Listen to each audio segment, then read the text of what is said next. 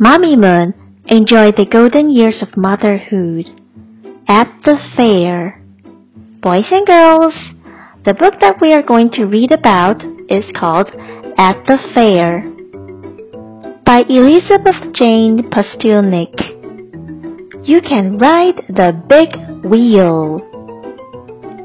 You can ride the little car.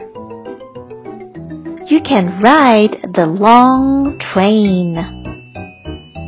You can ride the fast cup. You can ride the painted horse.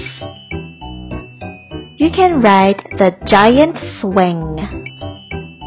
You can ride the tiny plane. What is your favorite ride at the fair? Boys and girls, do you like to go to the fair or amusement park? You may talk about what your favorite rides are with your parents. Quiz time! Number one. What is the story mostly about? Food people eat at the fair? Games people play at the fair? Or rides people ride at the fair? That's right. The answer is rides people ride at the fair. Number two, how do people feel about the rights? Scared, happy, or angry?